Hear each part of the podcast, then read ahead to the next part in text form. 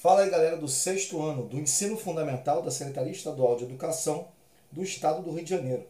Eu sou o professor Roberto Stabile, professor de Geografia, e hoje a gente vai falar um pouquinho mais sobre escala. Né? O nosso objetivo maior hoje é falar um pouquinho. Então, a gente, como já tinha começado a falar sobre escala, nós vamos dar prosseguimento ao nosso trabalho. É óbvio, galera, que escala é fundamental para tudo. A gente já falou no outro podcast sobre essa comparação de escala, de desenho, de carrinho, de boneca. Lembra que nós falamos disso tudo? É isso mesmo, galera. A escala é essa proporção. Ela é fundamental para os mapas. E isso faz com que a gente consiga entender o que, que eu tenho que representar. No mapa vocês vão ver dois tipos de escala. Caramba, Roberto, dois tipos. É isso mesmo.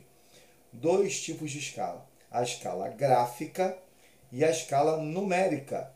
Como assim, gráfica e numérica? Na verdade, galera, representam a mesma coisa. A mesmíssima coisa. Nada diferente do normal. A escala gráfica é uma escala muito importante porque ela define também a tendência em termos de proporção entre a realidade e o desenho. E a escala numérica apenas uma representação numérica dessa escala. Ou seja, eu, é como se eu falasse para você o seguinte: olha, galera, eu tenho duas formas de representar. Eu tenho uma escala gráfica e uma escala numérica. Mas elas, as duas são a mesma coisa, o mesmo cenário.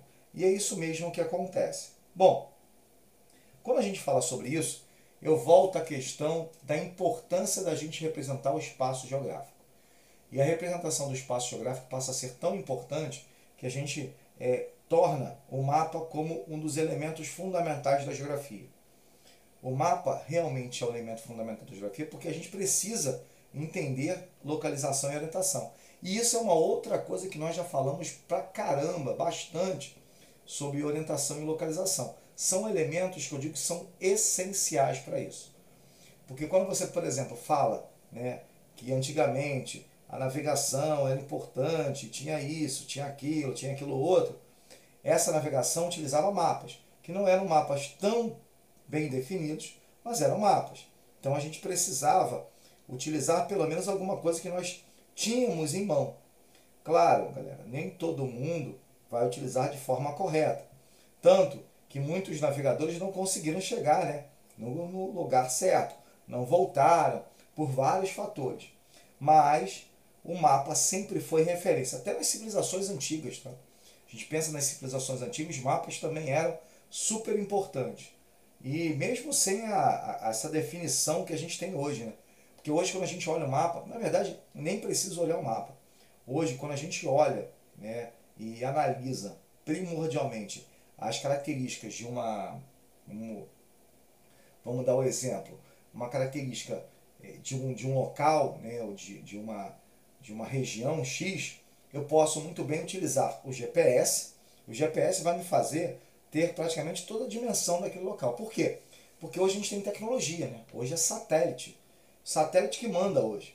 Então a gente tem tudo isso definido pela tecnologia.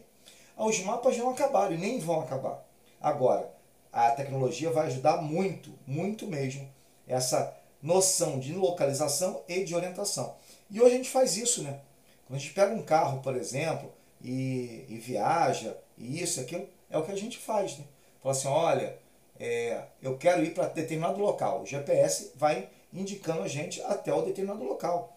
E é isso mesmo, né? Isso que, é que eu acho que é o mais importante de todos. São aspectos que eu, que eu chamo muito atenção num cenário que é um cenário muito, muito adequado para a tecnologia e para a localização. Hoje, nós temos essa ferramenta que é fundamental. Ninguém sai de casa hoje para ir na padaria e leva um mapa ou leva uma bússola para se orientar, não é isso? E a gente já tinha falado bastante disso em algumas aulas atrás no nosso podcast que são, maravilhosos.